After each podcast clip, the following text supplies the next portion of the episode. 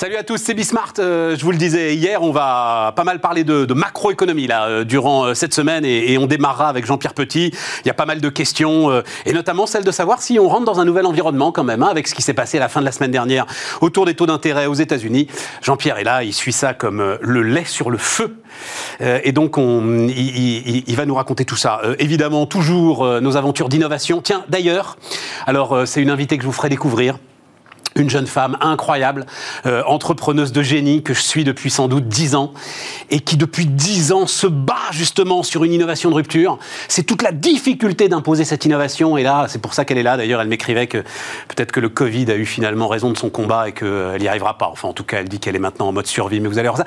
C'est autour de la chaussure, c'est autour des talons de chaussure. Enfin, je vous raconterai ça. Et puis on terminera avec le patron d'EY. Le patron d'EY en France, à nouveau, on repart dans le processus auquel Bismart est associé sur l'entreprise entrepreneur de l'année. C'est parti, c'est Bismart. Et donc on démarre avec euh, Jean-Pierre Petit. Salut Jean-Pierre. Salut Stéphane. Donc je l'ai dit, euh, parle-moi comme un enfant de deux ans, parce que là euh, on va rentrer dans des complexités que je veux absolument saisir. Non, c'est important. Je crois que là pour le coup, l'ensemble de ceux, j'en sais rien, direction financière, là, ils ont vu ce qui s'est passé on leur serine depuis mais des mois et des mois. Ne vous inquiétez pas sur les taux d'intérêt, il ne se passera rien. Et boum, il y a un petit sursaut. C'est pas énorme hein, euh, non plus, mais il y a un petit sursaut aux États-Unis qui tout à coup met le feu, ah, comme si euh, tout le monde s'inquiétait. Donc est-ce qu'on rentre dans un nouvel environnement? Comment est-ce que tu vois la situation, Jean-Pierre? On entre dans un environnement qu'on appelle euh, reflation. C'est-à-dire qu'on part de situations où il y avait des pressions déflationnistes très fortes, c'est-à-dire des euh, des niveaux de, prix euh, très très bas, des hausses de prix très très basses à cause des pressions de Covid, qui étaient fondamentalement des pressions sur la demande. Donc euh, l'inflation était très très faible. Et puis là, grâce à, l'amélioration de la gestion de Covid, les perspectives du vaccin et surtout les, les plans de relance budgétaires qui ont déjà été votés et qui vont être votés, il y a un mouvement dit de reflation, c'est-à-dire qu'il est normal que les marchés anticipent une croissance non seulement réelle, euh, plus élevé, c'est en volume, quoi, la croissance, ce qu'on appelle la croissance économique, Normal. mais un niveau d'inflation un peu plus normalisé, plus élevé. La croissance nominale plus élevée, voilà ce que ça veut dire. Et du coup, bah, tu as, des taux d'intérêt qui sont passés d'environ 0,60, 0,65% pour le 10 ans américain, qui est le benchmark mondial, et aujourd'hui on est au proche de 1,50. Enfin, hier on était à 1,45. Ça fait un sacré choc quand même, enfin, ça fait un petit... si je t'avais dit il y a...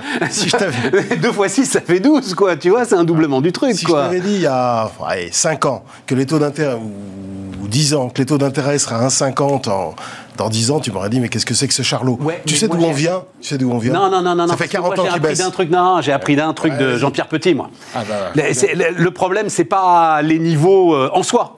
Le problème, justement, c'est d'où tu viens et à quelle vitesse tu y vas. Ah, c'est une bonne remarque. Et, et quand tu doubles oui, non, mais tu fais plus que doubler les taux d'intérêt du euh, T-bonds, donc de la dette à 10 ans de la première puissance économique euh, mondiale. Bien sûr. Il se passe quelque chose. Oui, surtout pour un gérant obligataire, par exemple. Ah, ça, c'est très compliqué. voilà. Pour la macroéconomie, alors, tu as tout à fait raison. D'abord, première chose, premier élément clé, la soudaineté du processus. On se souvient, alors, je ne sais pas si tu étais là, mais en 87, je ne sais pas si ça te dit. Alors, depuis 40 euh, ans, les taux d'intérêt baissent, mais de temps en temps, il y a des grosses corrections obligataires. En 87, il y avait une correction obligataire de 3,5%, ce qu'on appelle 350 points de base, sur 86-87, et ça a amené le grand crack boursier, parce que tellement les taux sont remontés vite. Donc ça a été très puissant. D'octobre 86. D'octobre 87. Le lundi noir du 19 octobre. Absolument. Et puis un peu plus près de nous, je ne sais pas si ça te dit quelque chose, le crack obligataire de 94. Celui-là, oui. 300 points de base à peu près sur moins d'un an. Donc ça avait été soudain. Voilà, ça avait été soudain. Premier élément, soudaineté. Alors là, je veux bien admettre que effectivement, par rapport au très bas niveau qu'on avait l'été à l'automne dernier, c'est assez soudain. Après, euh, il y a la cause de la hausse des taux si la croissance économique, les perspectives économiques normales ne s'améliorent pas et que c'est juste dû à un resserrement monétaire, alors ça, en général, c'est pas bon signe. Notamment pour les marchés d'actifs risqués. on se souvient de la dernière grande correction obligataire générée par un choc de politique monétaire, c'était il n'y a pas longtemps. C'était en 2018. Tu as eu deux corrections, en janvier, février, puis en septembre, décembre, dont la deuxième très sévère, euh, où l'une des causes, il n'y a pas que ça, mais l'une des causes, c'est le resserrement monétaire, de la hausse des taux, hein, qui, qui dépasse à un moment donné les, les, les 3%. Donc resserrement monétaire, ça veut dire les banques centrales, en l'occurrence la Réserve fédérale américaine, qui ralentit le rythme de la planche à billets. Voilà, on va dire ça comme ça. Ah, ah non, qui fait plus que ça, qui relève ses taux même. hein. Qui relève ses taux. Elle, commence à- elle avait déjà commencé péniblement avec beaucoup d'hésitation en décembre 2015, et là elle reprend à partir de 2017, et euh, en 2018 elle continue. Et elle, tu as raison, elle resserre en plus le, le bilan. Euh, alors donc elle resserre les conditions monétaires, alors que la macro bah, commence à plafonner, voire baissoter un petit peu. Alors ça le marché n'aime pas du tout. Voilà. Donc la, la Et cause. il a raison pour le coup, le marché n'a pas aimé sûr, ça du tout. Parce bien que sûr, bien sûr. Et dernier élément, il y a quand même le niveau des taux. C'est Jean-Claude Trichet 2008, ça, euh, ce Oui. que tu me décris, par Ah exemple. euh, Ah, oui, voilà. Bah, c'était moins pire, mais quand même, parce que c'est quand même difficile de faire aussi pire que, que la BCE en 2008-2012, mais enfin quand même. Et il y a le niveau des taux, parce que c'est lui qui détermine la prime de risque quand même. Hein. Euh, je Oui, bien sûr. niveau. Bon, mais Euh, voilà. alors là, là, en fait, Là, aujourd'hui, la cause c'est une hausse saine. C'est ça que tu nous expliques. Voilà. Et d'ailleurs, depuis 1998, hein, depuis, c'est là où on voit la corrélation, toutes les corrections obligataires sur la durée de la correction obligataire, hein, une hausse des taux d'intérêt long, d'au moins 80 points de base, ça c'est moi qui le définis, eh bien, durant cette période, il y a toujours une hausse du marché action. Donc elles sont corrélées positivement. Parce que le plus souvent, c'est une, c'est un choc réel. C'est-à-dire c'est une Toi- amélioration. Non, non, mais je comprends. voilà. Toi, tu me réponds marché action et c'est normal. Oui. Moi, je me mets dans la tête de, des directions financières Oui. euh, qui se sont quand même en partie couverts de dettes. Euh, alors oui, il y a des, des, des masses de liquidités en face, euh, etc. On l'a, on l'a déjà beaucoup décrit, mais enfin quand même. Euh, eux, c'est pas le comportement du marché action qui, euh, qui vont regarder. C'est savoir si euh, ils sont en train de rentrer dans une spirale qui pourrait à un moment faire que leurs dettes leur coûtent beaucoup plus cher que ce qu'ils avaient anticipé. Ah, C'est- très important. Ceci étant, les taux d'intérêt en Europe ne suivent plus aussi fortement qu'avant les taux d'intérêt américains. On va parler de l'Europe, mais restons Non, mais sur. euh, si les directions financières européennes, Ouais. elles sont quand même principalement déterminées par le Bund. Ouais. Voilà. Et le Bund n'a pas autant remonté. Il a remonté un peu, euh, mais la corrélation a, a chuté. Comme elle avait chuté au Japon début des années 90, quand le Japon était rentré dans sa longue déflation, eh bien les taux japonais qui avant étaient complètement corrélés aux taux américains, ben, ils se sont décorrélés. Alors, Et nous aussi un peu. Restons, Voilà. alors on va y aller tout de suite. Alors Oui. tu, tu as raison. Donc l'Amérique, ok, donc une hausse saine parce que c'est corrélé à une reprise euh, économique américaine, euh, à sans doute une hausse de consommation avec les 2900 Et- milliards du et plan une de hausse d'inflation. Et oui, et donc une hausse d'inflation. qui est une bonne nouvelle, Ouais, parce qu'il ne faut pas rester en déflation. Et ce qui fait que les taux réels, alors certes, ils ont un petit peu remonté dernièrement, pour être tout à fait euh, complet avec toi, mais les taux réels restent très très bas. Et c'est eux qui- c'est eux qui déterminent la macroéconomie. hein, Donc taux réel, c'est quand on ajoute l'inflation. hein. Euh, oui, quand tu dé- déduis l'inflation au déduis taux nominal. Voilà. Absolument. Ou les anticipations d'inflation du taux nominal. Bon, en Europe, en Europe, là, alors, euh, ma nouvelle copine, là, Isabelle Schnabel, là, qui euh, s'exprime toujours. euh, C'est- une meilleure copine pour moi, hein, si tu veux. C'est- Ah oui, oui, oui, ah, c'est- l'allemande qui est plus française que les allemandes. hein. C'est- Ah, elle, est, elle est formidable. Ouais. Mais n'empêche que c'est elle qui parle. hein. C'est elle qui parle et qui dit non mais attendez, si les taux d'intérêt devaient remonter de manière comparable en Europe, nous on serait pas du tout d'accord avec ça euh, parce que l'économie européenne en gros est pas prête et donc euh, on a encore du carburant pour euh, les faire retomber si jamais. Oui, c'est ça je, le. Et je le- pense que c'est le cas. Tout va dépendre de la croissance qu'on va avoir au deuxième trimestre. Tu vois, les les traditionalistes, si, si, si les traditionalistes voient que la, la croissance est plus forte en Europe au deuxième et au troisième trimestre, ils vont dire c'est pas la peine de rajouter. On peut se permettre de supporter une hausse des taux, pas comparable, mais proche de celle des taux américains. Si par contre c'est très hésitant, pour différentes raisons, je pense que la BCE réagira à nouveau pour favoriser un écartement des taux avec les taux américains. Voilà. C'est-à-dire les- ce qu'on appelle les spreads, Ouais, les écarts de taux, euh, parce que c'est c'est bien ce qui se passe depuis déjà de plusieurs mois. Et ça pose pas un problème, ça, euh, macroéconomiquement, justement, cette euh, Bah non, divergence des, Ah bah des taux d'intérêt? Non, non. Après, euh, tu peux le jouer sur le dollar. Tu... Si tu es gérant obligataire, tu achètes tel ou tel truc. Si tu es gérant action aussi, parce que ça peut avoir des C'est conséquences. plutôt bon pour le dollar et moins bon pour l'euro, c'est ça A l'idée? priori, oui. A priori, euh, oui. A priori, oui. C'est c'est plutôt haussier dollar, hein, en général. Enfin. euh, C'est complexe. C'est complexe parce que ces configurations de reflation sont aussi favorables aux monnaies qui en bénéficient le plus, c'est-à-dire les monnaies émergentes, etc. Donc, c'est un petit peu compliqué ac- actuellement. Je dirais que, euh, globalement parlant, pour un gérant, euh, euh, les choses sont à peu près claires. C'est-à-dire qu'il va y avoir très probablement le maintien ou l'écartement à nouveau des taux d'intérêt longs américains et européens. Très probablement. Au moins pour les premières semaines, prochaines semaines et prochains mois. Mais donc, ça veut dire, pour l'Europe et pour la zone euro, Hum. Là, il n'y a pas de changement d'environnement, en fait. Euh, euh, si. Légère remontée des taux d'intérêt, mais... euh, Oui, de, de ce point de vue, oui. Alors, il va y avoir. Tu le vois où ton changement d'environnement alors, si tu dis qu'il Bah, peut si, y avoir changement, changement si, il y a- Il y d'environnement a quand même une remontée des taux. euh, voilà, le taux à terre passé un petit peu au-dessus de zéro. voilà, ça va pas être, fou- fou- ça va pas être extraordinairement différenciant aujourd'hui. Mais si tu as une amélioration, je pense qu'il va quand même y avoir une amélioration macro au T2 en, en zone euro. hein. Parce que, euh, bah parce que tu as la reprise mondiale et puis tu as, la campagne de vaccination qui est très en retard, mais elle va commencer à impacter probablement pas au, Deuxième trimestre, ça fait avril, mai, juin. ah ouais, avril, mai, juin, mais sur la moyenne avril-mai-juin, tu peux avoir une croissance à deux chiffres hein, en zone euro. Ah oui, oui, en annualisé, bien sûr. Hein. En rythme Ah, en annualisé. Ah Ah oui, ouais, d'accord, d'accord, d'accord. Une croissance à deux chiffres en variation séquentielle. Non, ça, mais moi, je, je sais bien. pourquoi pas, mais enfin, non. Non, donc euh, croissance à deux chiffres en annualisé, ça veut dire tu penses 3-4% quoi, de croissance sur le trimestre. Ah oui, c'est Ouais, voilà, fait- c'est ça. c'est tout à fait envisageable. Voilà. Et donc, euh, il va y avoir quand même un mouvement de reflation aussi. Bon, il va y avoir des, des chiffres d'inflation qui vont remonter aussi un petit peu. Rien que les effets de base, si tu veux. Le pétrole, il y a un an, il tangentait les 20 dollars. Donc, tu as un effet de base sur l'inflation générale. Les, les métaux industriels, les matières premières agricoles, c'est pareil. Et puis, en plus, il y a la hausse de la TVA allemande. Tu vois, tu as, des éléments techniques. Ils ont changé les pondérations des... Oui, parce qu'il faut le dire d'un mot, les, les Allemands avaient euh, Baissé les- temporairement voilà. leur TVA ils euh, pour servir de plan de relance. Moyennant quoi, ça n'a pas marché du tout d'ailleurs. Ça a confirmé. ça euh, n'a pas été extraordinaire. je trouvais que c'était pas mal comme mesure, mais en fait non. Non. Voilà, bah donc quand l'âne n'a pas soif, il boit pas. Tu as quoi, des petites tensions aussi sur le fret maritime mondial. Non, mais alors, je, je Voilà. voulais te parler de ça aussi, Voilà, parce que tu dis petite tension. Euh, moi, les échos que j'ai, c'est des très grosses tensions Hum. sur le fret maritime mondial. C'est des très grosses tensions sur les matières premières. C'est un peu corrélé au Roaring Twenties que euh, tu nous avais apporté avec la une de The Economist, euh, qu'on a ressorti d'ailleurs euh, hier. C'est-à-dire euh, ces années folles et cette là- super croissance de l'année 2021. Ce que je veux dire, c'est qu'il va falloir qu'il y ait le carburant pour la nourrir. En termes de matières premières, en termes de fret, en termes de. Tu vois, sinon. C'est un mouvement de reflation. Et, sauf que là, oui, les- mais sinon ça peut faire pchit, quoi. Si oui, mais pour ça le coup la demande ça va pas faire pchit.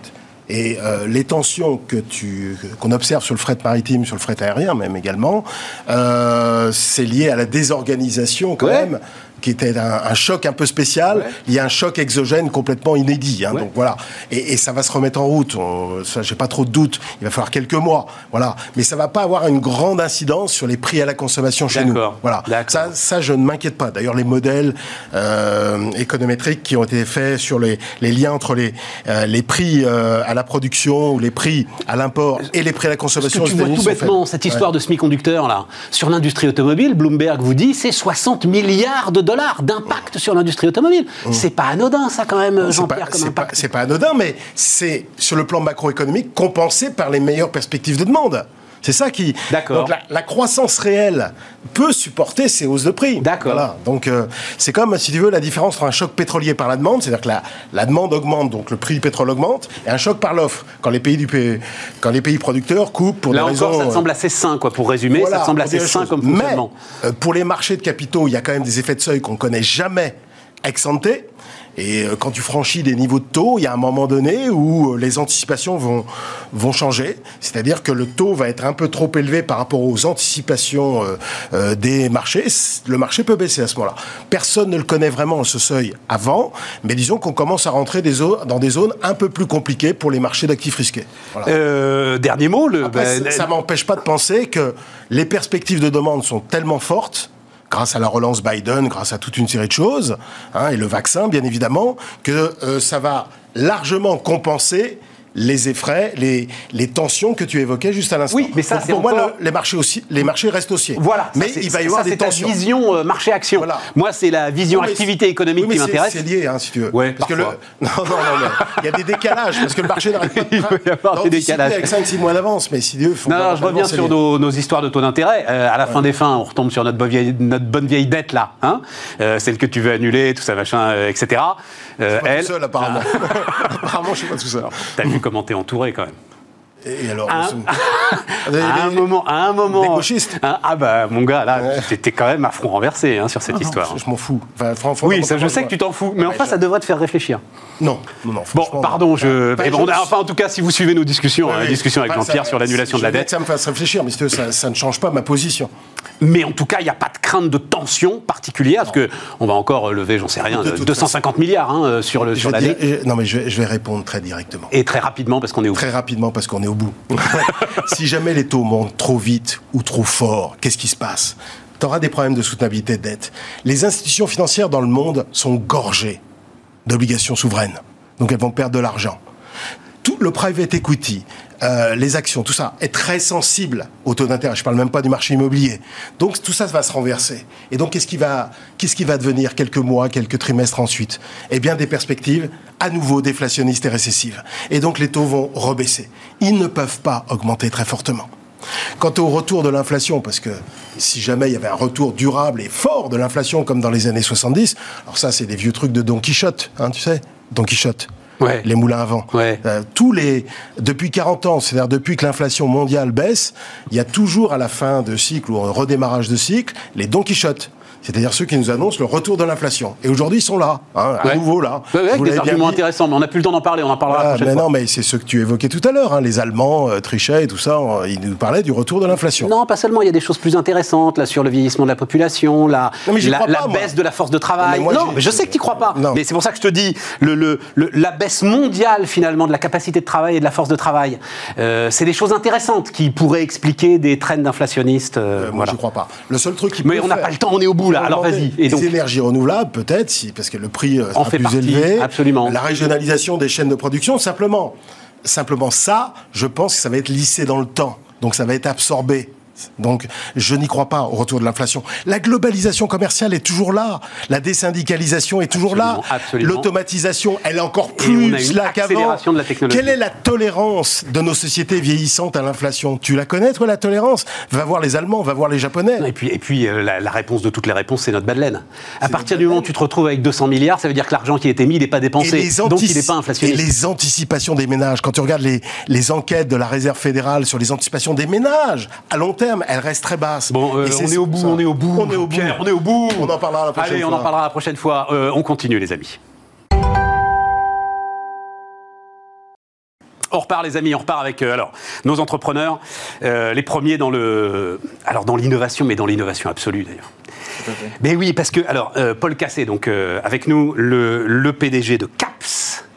Paul, alors d'abord on va raconter ce que vous faites, et après, enfin, le truc, moi j'ai trouvé ça magique, mais en même temps, je me dis, ok, vous êtes trop grand pour euh, inventer des jouets, ou alors faut écrire des romans de Jules Verne. Donc d'abord, on va raconter ce que vous faites, on va le voir, parce que euh, voilà, c'est un dessin qui. Vous pensez, tiens, je citais, la, je citais hier la phrase de Peter Thiel fondateur de PayPal, etc., machin, euh, qui disait, en parlant de la technologie, on attendait les voitures volantes et on a eu Twitter manière de dire, c'est quand même un petit peu déceptif. Voilà. Et plus que ça d'ailleurs, hein, euh, c'est de l'affrontement entre les gens en fait. Voilà ce qu'il voulait dire aussi, hein, euh, Peter Thiel. Revoilà les voitures volantes qui arrivent à, leur tour après Twitter. L'histoire, c'est qu'avec deux associés euh, qui sont passionnés d'aéronautique comme moi, on en a une aussi. Physicien, hein, vous êtes tous les trois physiciens. De l'ENS. On est école normale supérieure, hein, donc. Tout à fait. On a euh, on a eu cette envie euh, qui est partagée en fait de la voiture volante quand on voit la mobilité urbaine qui est complètement saturée aujourd'hui, et en voyant la technologie des drones qui est un peu notre passion et l'augmentation de la, de la, capacité des batteries, de se lancer dans le projet fou de réaliser nous-mêmes notre premier prototype à échelle réelle. Et nous voici trois ans plus tard avec un projet qui est devenu euh, une entreprise et euh, avec des réalités d'application commerciale. Aujourd'hui, on voit des projets qui fleurissent partout euh, autour de la planète, ce qui n'était pas le cas quand on a commencé. Alors, vous avez un certain nombre de convictions. Et la première de ces convictions, est sans doute la plus importante, c'est qu'il faut qu'il soit abordable, ce voyage en voiture volante. Tout à fait. Oui, comme vous dites, on en a deux. On a deux principales convictions. C'est que si on veut avoir des voitures volantes dans le ciel de nos villes, il faut qu'elles soient discrètes et donc légères et le plus petites possible. Donc, on a fait quelque chose de monoplace qui s'est avéré correspondre à la mobilité qu'on a en ville. En fait, on fait 70% de nos trajets quotidiens tout seul et abordable, donc autonome dans notre vision des choses. À la fois, c'est plus gérable pour gérer une flotte. Ce ne sera pas demain le cinquième élément avec euh, des couloirs de voitures volantes Tout de suite arrive le cinquième élément. Hein, voilà, tout de suite euh, arrive Autonome pour pouvoir réduire un peu le coût de la, euh, de, la course et en faire vraiment un outil qui soit utile à tout le monde, réintégrer les périphéries dans nos villes. Vous dites 1 euro le kilomètre C'est un prix qu'on vise. On essaie de rester dans le, dans le scope du prix d'une course de taxi, en fait. Ah, c'est ça. Ah, ça a été ça le, référentiel. Ça vous semble possible? Parce que de ce qu'on voit là, et on va le décrire, et, elle fait quelle hauteur la capsule euh? Alors la cabine en soi, elle fait 3 euh, mètres de haut avec 1 mètre 20 de diamètre euh, à la largeur maximum, ce qui donne un sacré volume finalement. Mais oui, c'est ça, c'est quand même. un peu d'espace à l'intérieur. Le, enfin,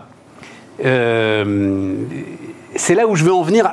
Vous, dites énormément de projets foisonnent, etc pardon d'employer ce terme, ça me semble lunaire comme projet.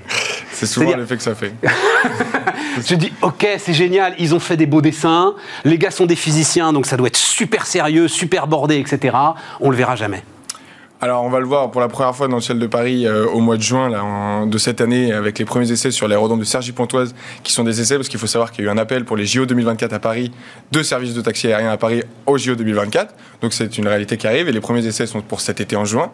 Et les premières courses euh, commercialisables seront en 2024 pour les JO. Donc il y a plusieurs villes maintenant qui font des appels à manifestation, Los Angeles, Singapour, certaines qui sont pionnières dans la mobilité aérienne, et nous répondons à cette demande. Mais Paul, j'ai été regardé en préparant cette interview parce qu'en fait je n'avais pas le chiffre du nombre de gens qui sont dans les métros, les transports en commun. Alors j'ai pris, oui, non, c'est transport en commun, service de, c'est le STIF, transport en commun d'Île-de-France euh, tous les jours.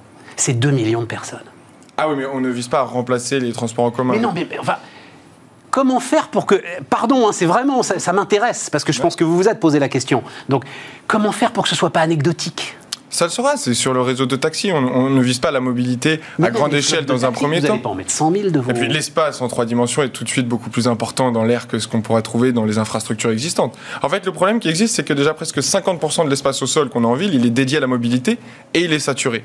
Là, on ouvre la troisième dimension, la dimension des airs, pour pouvoir fluidifier, accélérer et redynamiser un peu les échanges dans nos villes. Mais ça veut dire qu'il en faut combien pour justement que ce que vous venez de dire, ça ait un sens? C'est-à-dire pour que ça ait un vrai effet sur la mobilité en Ile-de-France il en faut 10 ou 20 000 Alors ça, ce sera peut-être pas pour demain d'avoir, euh, comme on dit, le cinq élément tout de suite. Au début, ce sera sur des axes principaux, notamment les connexions avec les aéroports, entre les gares. Mais l'avantage de ces aéronefs, c'est que les temps de parcours sont extrêmement réduits. On, a, on, peut traverser tout Paris en 10 minutes. Ah ça, je vous le confirme, c'est extraordinaire. Et donc, ça avec fait rêver. d'aéronefs, on, on, peut tout de suite euh, bah, permettre à plusieurs personnes de se transporter euh, rapidement en ville on ne vise pas du tout à remplacer les transports en commun, ni même le vélo ou, ou, les gens qui, se déplacent à pied. Nous, notre vraiment ennemi, c'est la personne qui se déplace toute seule au, volant de sa voiture sans place. en émettant en plus de ça de la pollution. Euh, euh, notamment, c'est quoi C'est Sergi Pontoise, c'est ça euh, Là où vous allez faire vos. Bah voilà, oui, voilà très très bon exemple. Hein, au nord de Paris, là, c'est la 15, hein, c'est ça, je crois. Hein, Sergi Pontoise, voilà, c'est ça. Donc c'est ce genre de trajets qui sont vraiment absolument absurdes quand on regarde la mobilité, puis le temps que ça coûte aux gens, le stress que ça leur induit, et puis la, facture au final avec euh, tous les frais annuels de, ce que peut coûter une voiture à entretenir on peut euh, devenir compétitif. Euh. Qui finance ça? Enfin, comment est-ce que vous avez trouvé les financements euh, Enfin, on peut d'ailleurs, je peux d'ailleurs vous demander où vous en êtes en termes de financement, c'est-à-dire combien ça coûte à ce stade-là d'aller faire un prototype de voiture volante? Alors nous, on a commencé par la réalisation d'un premier prototype de démonstration qu'on a vocation à démontrer et à exposer dans des, dans des, dans des lors de salons ou de, déplacements comme le Bourget ou ce genre de choses. Nous, on a levé à peu près 100 000 euros jusqu'aujourd'hui pour réaliser ce premier prototype. Ce qui reste très raisonnable. Très, très, très, raisonnable. Alors, prototype de démonstration, il n'a pas vocation à transporter des personnes, euh, même s'il a échelle réelle. Nous, après, on passe là maintenant à une deuxième phase. On est dans notre euh, deuxième levée de fonds. Où on va chercher à lever euh, aux alentours de 4 millions pour pouvoir lancer la création d'un deuxième prototype qui, lui, sera en phase de certification pour, après, une commercialisation alors dans un premier temps, pourquoi pas des, euh, des commercialisations un peu early stage en attendant une réglementation euh, favorable, donc euh, des applications industrielles ou, ce, ou touristiques. Dans un premier temps, pour que aussi les gens s'habituent, parce que c'est un changement de, de, mobilité qui a un impact psychologique fort. Il faut que les gens puissent voilà, avoir confiance dans ah, la technologie. arrête, on va tous vouloir monter dedans ton truc. Ah, ça, ça me fait plaisir d'entendre ça. Ça me fait très plaisir d'entendre ça. C'est une évidence. Mais c'est une telle évidence qu'on va se battre en fait. Ça va être ça le, problème. Je, je, le souhaite le, plus, le plus fort. En tout cas, ça, c'est c'est une évidence pour moi aussi. Ça l'était pour mes associés il y a trois ans. Et c'est ce qui nous a lancé. Nous, ce qui nous a fait le déclic, c'est qu'on avait vu l'avion, le Solar Impulse. Je ne sais pas si vous voyez ce que c'est. Bien sûr. Premier avion tout électrique qui avait fait après 40, 40 000 km de vol, le premier tour du monde tout en électrique. Bien sûr. Nous, ça a été un électrochoc. On s'est dit, bon, bah, on va construire notre euh, appareil volant avec le rêve secret d'arriver sur le campus de son école dans la voiture volante qu'on a créée. Alors, ça s'est pas passé comme ça. Mais on avait là quelque chose qui était un peu le fil conducteur de l'innovation finalement et qui nous a amené trois ans plus tard voilà, à continuer ce projet et à avoir maintenant de beaux partenaires. Elon Musk, pour, euh, bah, parce que forcément on y pense. Hein. Dès qu'on part sur des projets comme ça, on y pense. Mmh. Lui il dit, moi je creuse des tunnels, c'est plus efficace. Parce qu'en fait, pour résoudre, la, il se pose la même question que toi, se pose la même question que voilà. Il dit, ben non, moi c'est Boring Company, c'est euh, je creuse des tunnels, c'est plus efficace, il y aura plus de monde, euh, c'est une vraie solution de rupture, etc. Je... C'est vrai aussi. Je euh, résous le problème, quoi. Voilà, a- je veux résoudre le problème. Il y a plusieurs alternatives. Alors après, lui, pour la voiture volante, il est assez intéressant comme exemple parce qu'il a quand même mis un, un coupé cabriolet en gravitation autour de la planète Terre. Donc il est peut-être même encore plus en avance sur nous. Mais c'est vrai que c'est une inspiration de voir des projets comme ça qui. D'ailleurs, qui tu, tu vas me le confirmer, physicien? C'est-à-dire, euh, j'avais, ça m'avait fait marrer parce qu'il semble qu'il y a un autoradio qui joue Space Oddity euh, dans cette voiture qu'il a mise en orbite. Sauf qu'il n'y a pas de son dans l'espace, c'est ça. Ouais, Et voilà. Ouais, bah, bon, c'est pour la petite anecdote. Petite anecdote. C'est l'échéance. T'as parlé des Jeux Olympiques? Alors ça c'est pas la nôtre, c'est l'échéance qui est euh, la plus, euh, on va dire, euh, réelle aujourd'hui à Paris. C'est les premiers vols commerciaux à Paris euh, 2024. oui. Paris est une ville historiquement un peu euh, liée à l'aviation. Avec nous, on est notamment implanté sur la commune de Toussus-le-Noble et l'aérodrome de Toussus-le-Noble qui a vu euh, les, hangars Blériot et, tous les pionniers de l'aéronautique qui sont là. Et ça nous tient à cœur de rester implanté euh, dans cette région et de maintenir un peu cet esprit d'innovation dans l'aéronautique avec des designs absolument nouveaux aujourd'hui.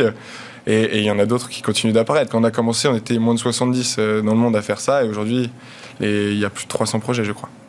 Il y a 300 équipes Trois- oui, officiellement. euh, comme toi qui sont en train de chercher. voilà. Et pas des plus petits. hein. On a ici Airbus et Boeing qui sont en face euh, et qui développent des solutions annexes. Ouais, mais eux, grande entreprise, reporting, slide, PowerPoint, tout ça, machin. Ça, peut prendre plus de temps. Ça va être compliqué pour eux. Non, non, mais je pensais au fameux Charles de Gaulle Express, là, euh, qui visiblement verra jamais le jour, qui, c'est intéressant d'ailleurs, hein, parce qu'il est, il, il est le nœud de toutes les tensions qu'il faut qu'à un moment, en fait, en essayant toujours de faire la même chose, on n'y arrive plus. Finalement, c'est ça. Charles de Gaulle Express contre RERB, etc., euh, euh, le transport des riches contre le transport des pauvres, enfin, l'ensemble de ce débat qui a été passionnant montre qu'en fait, on est au bout de quelque chose. Et peut-être. Et tu apportes, et tu apportes de- une réponse. De passer à quelque chose de nouveau. Ce serait incroyable, quand même. Il y a beaucoup de défis encore à relever. Ah bah, tu parles. Mais, euh, mais on le À verra. commencer par l'environnement réglementaire, quand même. Principalement. Principalement. Qui, mais Parce que qui survoler fait- Paris, c'est un défi. euh, Tout à fait, mais après, bon, euh, on voit euh, souvent, euh, on prend souvent l'exemple de l'interdiction de vol au-dessus des villes, mais si on voit à quelle altitude on atterrit au-dessus d'Orly, on est au- au-dessus de, de certaines villes dans un, dans un engin qui fait 80 tonnes, très facilement finalement. Mais les, les instances réglementaires ont vraiment pris le pas sur euh, cette Oui. innovation Et et, puis, mettent des cadres. Il y a de toute façon un sujet, alors là, le Covid l'a un petit peu éteint, etc. et tout, mais il reviendra. C'est-à-dire qu'à un moment, euh, il y a un problème avec l'hélicoptère. Il commence à y avoir de plus en plus un problème avec l'hélicoptère dans énormément de zones. Euh, l'hélicoptère fait trop de bruit, enfin, c'est pas possible. Et, et donc, il y a un sujet, et là aussi, Une solution qui vous apportez une réponse. En, en truc de sécurité. et puis Elle s'appellera CAPS, elle a un petit nom CAPS. Oui, c'est une CAPS. C'est une CAPS. C'est une capsule aérienne pilotée par satellite. Et euh, voilà, il faut Ah oui, c'est ça, j'ai la question, il nous reste 30 secondes. Qui pilote? Ah ben oui, bien sûr, j'ai oublié de poser cette Qui pilote? C'est un, un système autonome. En fait, la, la capsule ne fait que des trajets préenregistrés d'un point A à point B, donc elle n'évolue jamais dans un environnement qu'elle ne connaît pas. Et a une dimension sécuritaire supplémentaire parce que son poids ultra léger lui permet d'avoir un parachute pour tout l'aéronef. Donc en, en cas de catastrophe totale, il reste encore une marge de sécurité. Ouais, il y a quand même peut-être une petite barrière psychologique, t'as raison, avant qu'on monte dans le truc et que ça décolle tout seul et qu'on soit parfaitement zen. Notre approche euh, là-dessus, pour pour, passer la barrière psychologique, c'est le sport aussi. En général, à chaque fois qu'il y a eu un changement de mobilité, on a vu euh, les compétitions sportives faire énormément avancer les choses et on voit, euh, nous, on est dans l'écosystème, beaucoup de sociétés qui développent des VTOL pour une voiture volante de course pour créer la F1 des airs de demain. Et je pense que la démonstration de la technique à ce moment-là peut aider à convaincre. Paul Cassé, donc le PDG de CAPS, était notre invité sur Bismart. On continue nos aventures.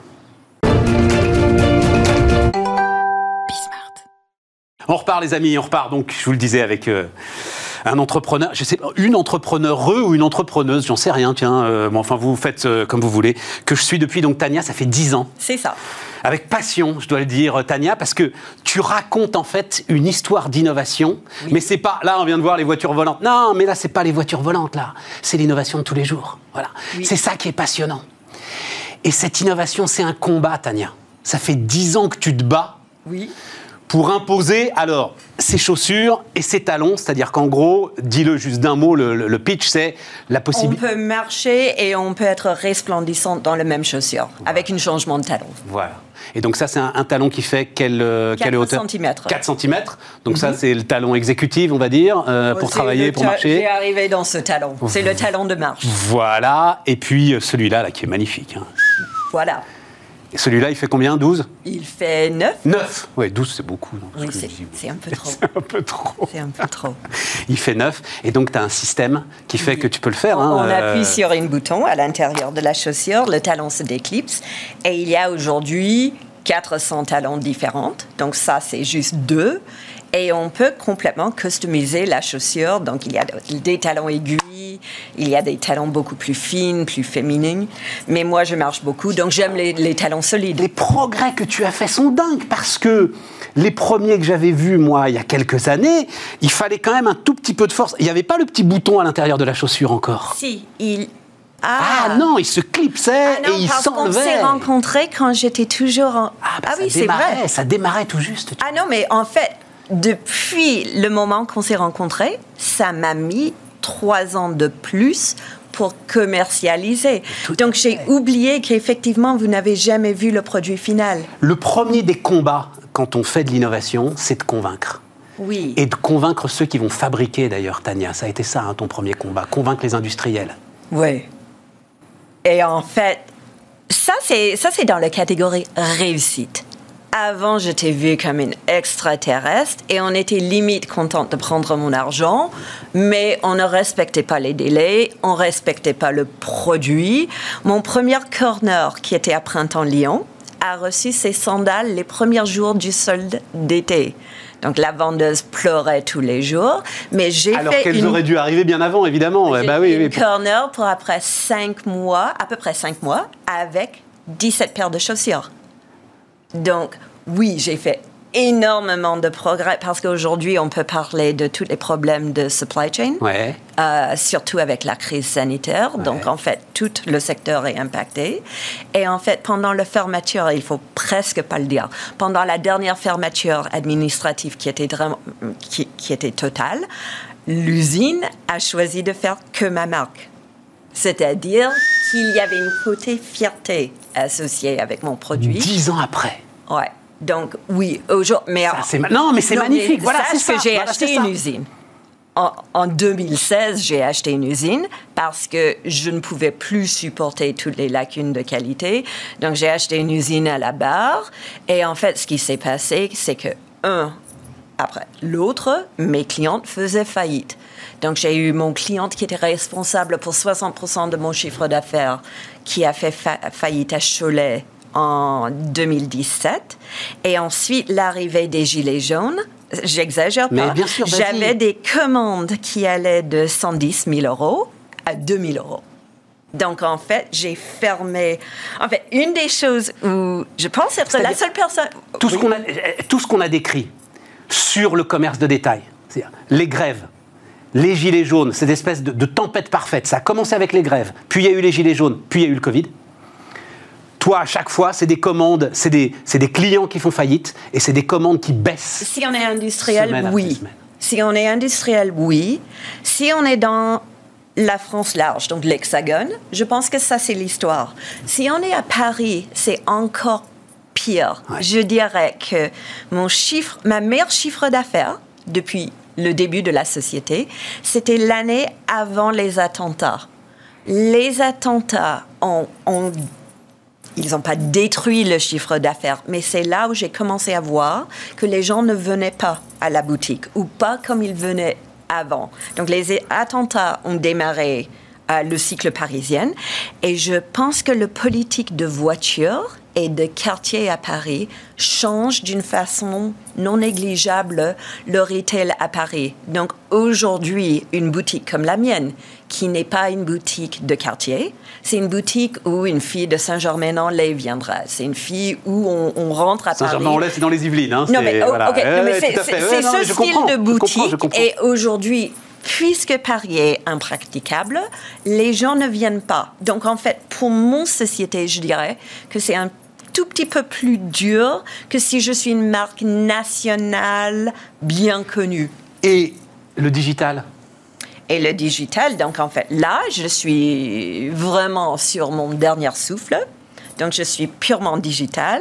La raison que j'ai la sourire aujourd'hui, c'est que j'ai réussi après une bataille horrible de transférer de, de, de, de PrestaShop à Shopify. Donc, on est Shopify depuis hier soir. Donc là. Donc ça, c'est le prestataire de service qui euh, digitalise tes Oh, boutiques. Le hein. prestataire Voilà. de service, c'est moi, mais c'est la plateforme. C'est la Donc, plateforme. Voilà, c'est la plateforme. tu as C'est raison, C'est la plateforme sur Oui. laquelle ta boutique est digitalisée. C'est ça. Et en fait, si je regarde un chiffre d'affaires d'une mois normal, donc le mois de juillet, quand il y avait cet espoir qu'on ne serait pas reconfiné, mon chiffre d'affaires digital était cinq fois plus mon, mon chiffre d'affaires boutique. Donc, j'y crois. Ou en toute façon, je crois pour une marque comme la mienne. Mais je ne suis pas le boucher du coin. Donc, je pense qu'en fait, ce que je dis est applicable à un certain nombre de, de business et pas tous. Mais toute la difficulté, c'est que ça reste dix ans après très très innovant, euh, Tania. Et donc, la boutique, c'est aussi une manière de démontrer euh, l'efficacité Oui, du, du un Ce qui est maintenant. Donc, en fait, quand j'ai démarré, j'étais vue comme quelqu'un qui était limite recevable. Donc, c'est quelque chose qui avait toujours une petite sourire. J'adore, j'adore les mots en français que tu emploies. Alors, j'ai pas précisé que tu es canadienne, mais canadienne euh, côté anglophone, on l'a tous compris, mais j'aime bien le limite recevable. Non, mais, c'est vrai. En fait, il y a cette notion d'une petite Paris. Et j'entendais souvent qu'on a vu mon business plan et que c'était rejeté.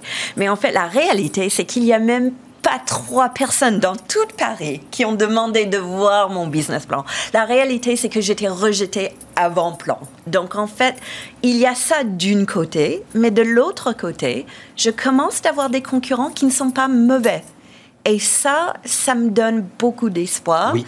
parce que je sais très bien que le capital risque parisienne est plutôt une risque, une, une capitale de suiveurs. Donc, une de mes concurrents qui est pas mal, mais pas aussi bon que moi, Français aussi? Silicon Valley, elle est déjà financée, elle a des millions. Et c'est parfait parce que maintenant, le marché va commencer à se construire et j'espère toujours être là dans une ou deux ans. Et, et je pense qu'à ce moment, quand il y aurait quelqu'un hors France qui aurait au moins eu un financement, que je serais financée aussi. C'est horrible à dire, mais, c'est ma conviction intime. mais c'est- ma conviction intime. Mais puis c'est comme ça que ça se passe. Je pense. C'est comme ça que c'est, enfin, pardon de le dire de cette manière-là, mais c'est comme ça que c'est décrit dans les manuels d'économie. Tu sais, à chaque fois, le le. Alors, c'est euh, la grande idée, c'est que l'entrepreneur, il a besoin de ce qu'on appelle les imitateurs. Oui. Et si tu as pas d'imitateurs, ah, tu peux pas évangéliser ton marché tout seul. C'est pas possible. S- Sans argent, on peut pas. Mais même pas Donc- sans argent d'ailleurs. D'une manière générale, il faut que ce soit diffusé plus largement que euh, ta propre entreprise. Je pense. Donc, en toute façon, je vois ça comme quelque chose de très positif. Euh, je vois le fait qu'on est toujours vivante de très positif. L'usine est toujours là. L'usine est Non, toujours là j'ai aussi. fermé l'usine. Ah, t'as fermé Oui, c'est ça que je voulais dire. Donc, en fait, vous connaissez les. En fait, je pense être la seule personne en France qui a fait l'ensemble des étapes d'une tribunal de commerce. J'ai fait création d'entreprise, rachat à la barre, euh, médiation ad hoc, sauvegarde, fermeture d'entreprise. J'ai fait la totale. Maintenant, quand je débarque en tribunal de commerce, c'est parce que on attend Ils te de voir. Ah, euh, limite, oui, oui. Et, tu as fermé l'usine il y a combien de temps euh, Donc, l'usine, je l'ai fermée quand j'ai appris, parce que ça leur a mis un peu de temps d'avouer qu'ils ont quand même perdu 260 000 euros. Donc, en fait, c'était une catastrophe, mais ce qu'ils faisaient, c'est qu'ils avaient le droit de, bouger des petites sommes d'argent. Donc, ils bougeaient des petites sommes d'argent de Tenerife Paris à l'usine pour couvrir les pertes. Donc, heureusement, je je, je me suis aperçue à un moment et j'ai fermé tout de suite. Pas tout de suite. J'ai cherché à le sauver. Donc, j'ai pris un rendez-vous avec les deux industriels en France qui produisent toujours de la chaussure. Ouais. Et en fait, ils étaient tous les deux en crise. Je ne vais pas les citer. Ouais. Parce que ça. Mais non, mais on le sait de toute façon, hein, on l'a beaucoup Non. raconté. Donc, hein. c'était pas la peine. Ouais, Et en fait, de, de faire une, une pivot, donc de produire autre chose, était certes possible d'une côté machine, mais pas d'une côté personnel. Ouais. Donc, non, c'était mieux de le fermer. Oui, et puis toi, tu, enfin, tu vas pas diriger une usine non plus qui produit euh, autre chose que, enfin, si tu as, si tu avais investi dans l'usine, c'est bien pour ta production. Sinon, euh, Oui, parce qu'à l'époque, je pensais vraiment que je réussirais d'avoir une marque qui prendrait ma marque en licence Ouais. et que si je contrôlais la qualité et la technologie, je dormirais mieux le soir. Donc c'était l'idée.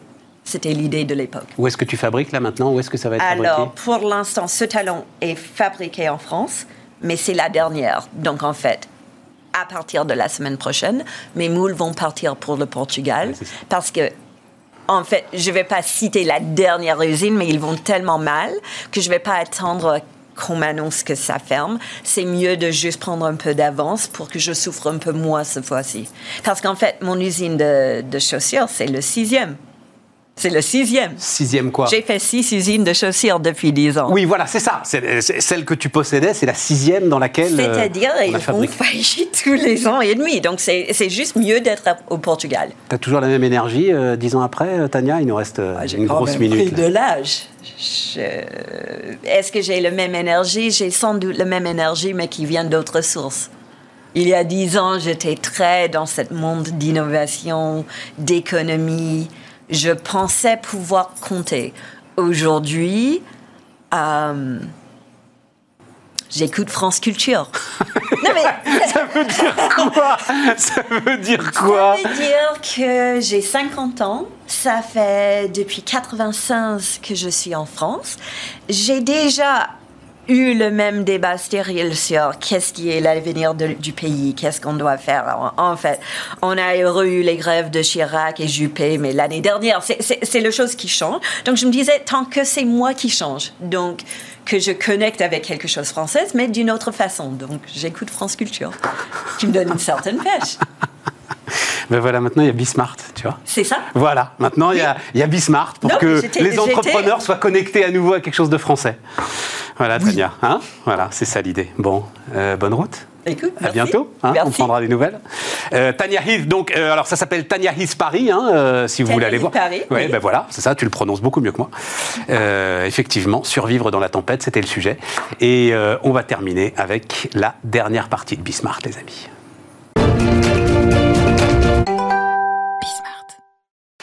Et on termine donc les, les amis avec Eric Fourel, qui est le, le président euh, d'EY. Bonjour Eric. Bonjour Stéphane. Euh, vous, alors vous revenez nous voir parce que vous étiez venu nous voir, oui c'est ça, il y a à peu près six mois. Six mois, je crois.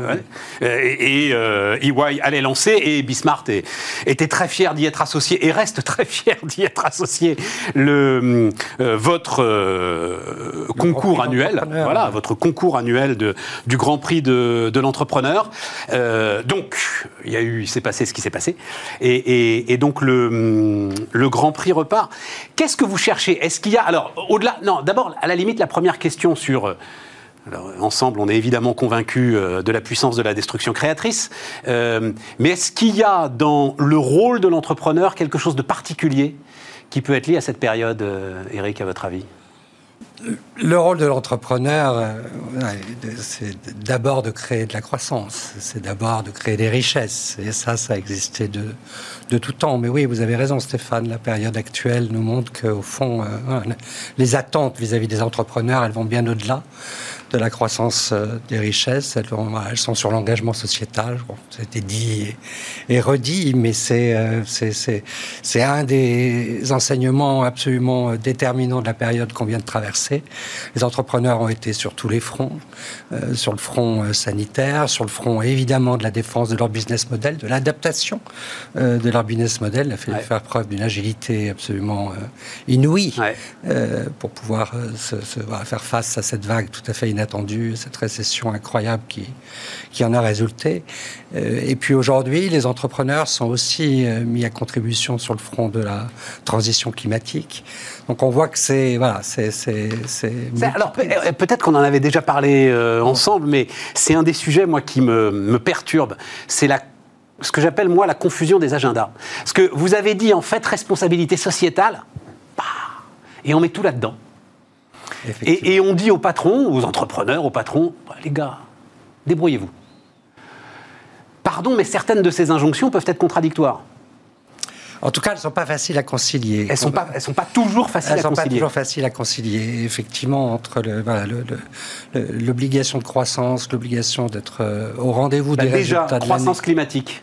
Parfois, c'est orthogonal. Mais euh, oui, enfin, sur le long terme, ça ne le sera pas. Euh, parce c'est votre conviction. Oui, je crois qu'aujourd'hui, on est euh, avec un tel niveau d'exigence vis-à-vis de cette transition climatique, avec une telle urgence euh, vis-à-vis de l'avenir de la planète, que de toute façon, on peut, et on le voit d'ores et déjà, les consommateurs, les, les, les, salariés ne s'identifient véritablement dans l'entreprise, qu'elle soit leur fournisseur ou qu'elle soit leur employeur, que si elle est en adéquation avec cet enjeu de, autour de la transition climatique. En tout cas, c'est très vrai en Occident évident et en Europe en particulier. Euh, et donc, euh, c'est devenu une exigence incontournable pour les entrepreneurs, au même titre que de devoir euh, effectivement délivrer les résultats qui sont attendus à la fin de l'année. Mais vous avez raison, il faut pouvoir arbitrer entre tout ce qui doit être fait pour, pour, pour, pour avoir le résultat attendu à la fin de l'année et pouvoir répondre aux impératifs financiers, parce que c'est une condition de survie de l'entreprise, c'est une condition de reconnaissance par euh, les marchés financiers lorsqu'elles sont cotées, mais par l'ensemble des acteurs économiques de manière plus générale. Et puis à côté de ça, euh, il y a cette nécessité de devoir investir sur le long terme et investir sur le long terme, cette passe aujourd'hui nécessairement par la prise en compte de l'enjeu environnemental, parce que les investissements verts qui sont faits aujourd'hui seront ceux qui produiront demain les produits, les services qui sont attendus par les consommateurs, et les consommateurs feront le choix et sélectionneront les entreprises qui répondent à ces exigences. Eric, euh, je, tout ça, c'est le marché. Je pose la question, je pose la question, mais alors vraiment, vous pouvez sortir votre joker, parce que je ne sais pas si Danone est votre client ou pas. Danone est un client d'EY. Donc vous ne pouvez pas dire un mot sur Danone euh, Le fait que la première entreprise à mission du CAC 40 soit confrontée à ces, on va appeler ça, soubresauts actionnariaux, je trouve que c'est quand même très intéressant.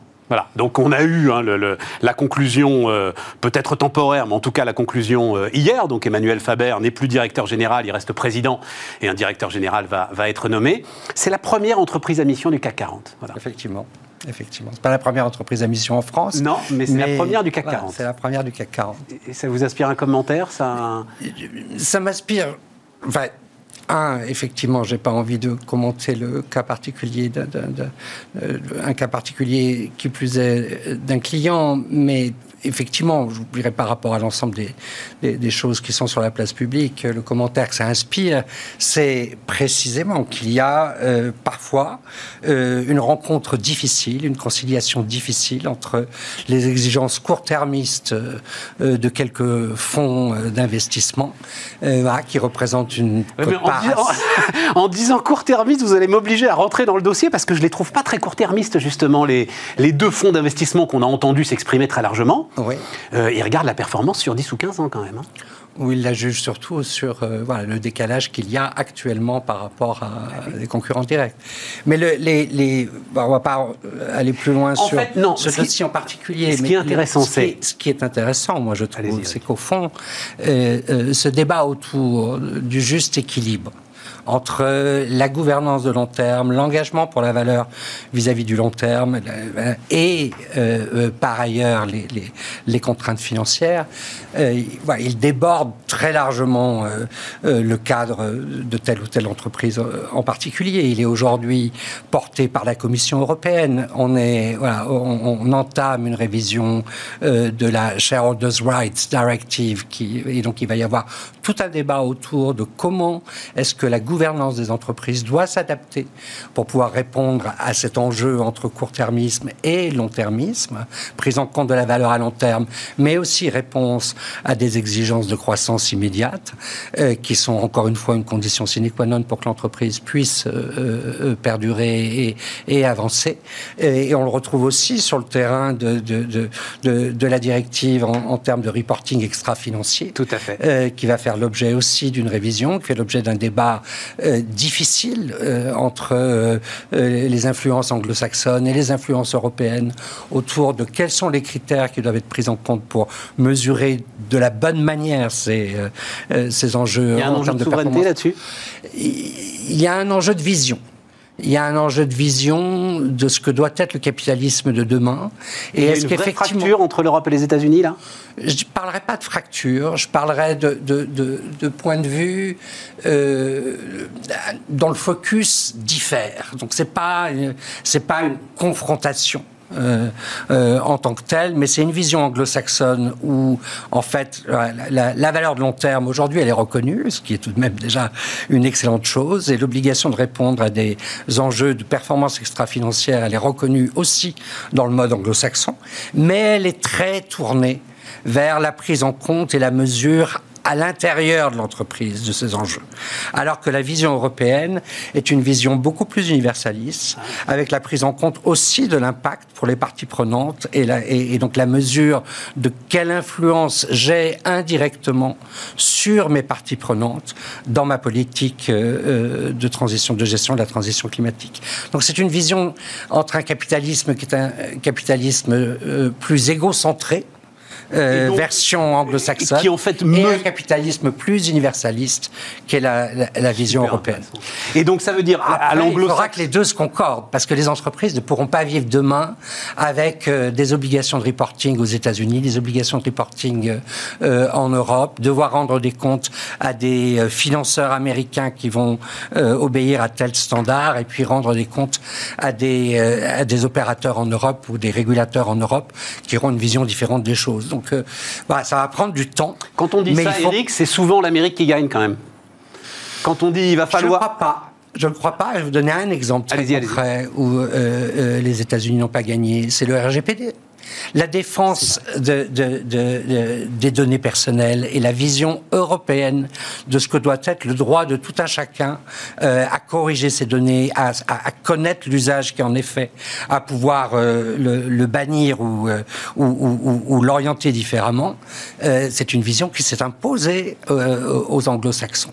Et tous les opérateurs des GAFA sont obligés, au moins pour ce qui est de leurs clients européens, de s'adapter au RGPD. Et le RGPD est en train de faire des des émules partout dans le monde. Donc il y a bien un exemple qu'à partir du moment où, le standard ou la norme correspond en fait à euh, un enjeu qui euh, euh, transcende les intérêts égoïstes pour répondre à un intérêt qui est un intérêt du bien commun, il euh, n'y a pas de, de, de, de, raison que la vision euh, euh, de tel ou tel continent, et la vision européenne au cas particulier, soit moins performante, ne réussisse pas à s'imposer parmi tous les différents standards. Mais, pas sur les, mais quand même, et laissons de côté Danone, mais la morale de cette histoire, moi, que je trouve très intéressante, c'est que on aurait pu croire à un moment qu'un certain nombre de statuts ou d'engagements étaient des protections pour les dirigeants. Bon ben voilà, la réponse c'est non.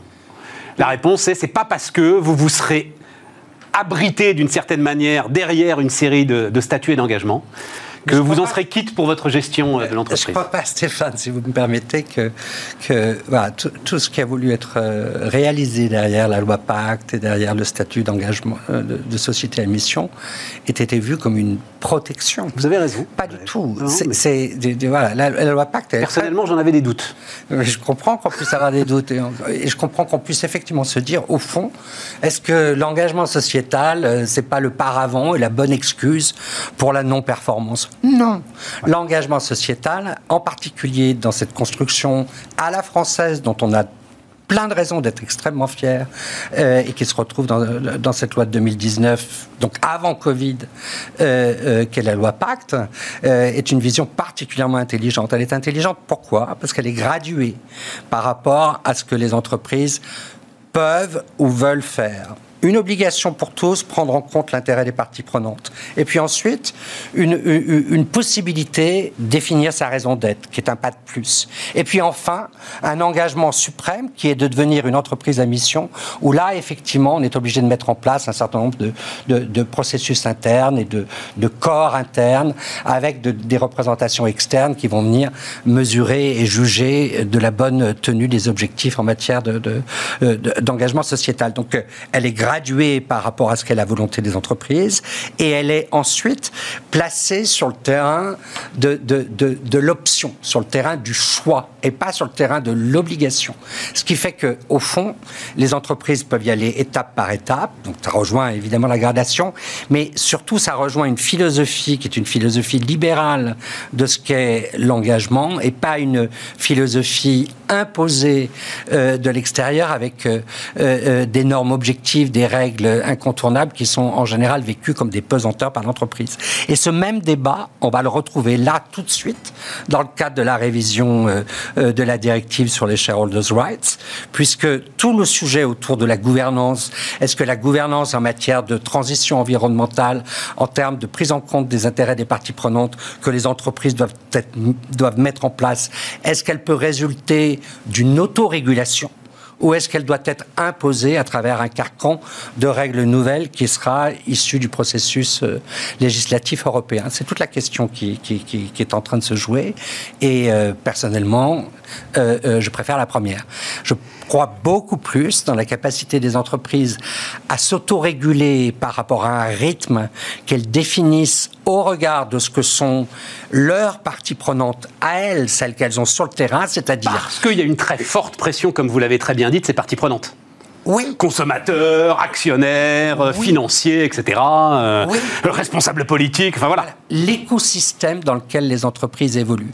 Et cet écosystème dans lequel les entreprises évoluent, il est lui-même évolutif. Et il est lui-même en correspondance avec ce qui, ce qui, ce qui fait la vie économique d'un pays. Alors que si vous êtes dans une vision qui est une vision purement régulatrice des choses, vous êtes nécessairement en décalage avec la réalité. Moi, je vois un truc. moi, je plaide on, pour l'autorégulation. On, on est au bout cet entretien. Euh, Déjà Si, ça fait un quart d'heure qu'on discute, j'avais pas prévu de parler de ça. Et je constate un truc, c'est que vous êtes à fond sur le sujet. C'est-à-dire que s'il y a une priorité, et EY c'est EY, donc euh, voilà, c'est quand même l'un des poids lourds de la régulation du capitalisme mondial, je vais le dire comme ça. S'il y a une priorité pour vous aujourd'hui, c'est celle-là. Voilà. Et je pense que rien que ça, ça dit énormément de choses. Réponse brève, réponse brève. Nous, évidemment que le sujet est, central pour nous. Il est central, non pas, et non pas parce que nous, sommes là pour euh, réguler ou influer sur le capitalisme international. Non, parce que, encore une fois, l'acte de transformation sociétale, il est devenu incontournable au plan économique. Et nous, notre raison d'être, c'est justement de contribuer à un équilibre du monde économique et du monde professionnel plus meilleur, plus, plus en phase avec euh, euh, ce qu'est la réalité de la société dans laquelle on vit. Et c'est donc tout naturellement que, voilà, EY, c'est le cabinet leader de la transformation sociétale, le cabinet leader de la transformation de long terme, bah le, le cabinet leader de la performance durable. une ouverture pour que vous puissiez nous vendre votre plaquette de raison d'être. Si, vous m'y avez invité, Stéphane. Non, Eric, merci en tout cas. Non, mais c'était très, très, très intéressant. Euh, a pris des tas de choses. Et bah, de toute façon, on aura l'occasion de se reparler hein, du prix de l'entrepreneur puisqu'on suivra ça. Donc, euh, on est associé dans cette aventure et on suivra ça évidemment très largement. Les amis, euh, c'était Bismart et on se retrouve demain. Merci Stéphane.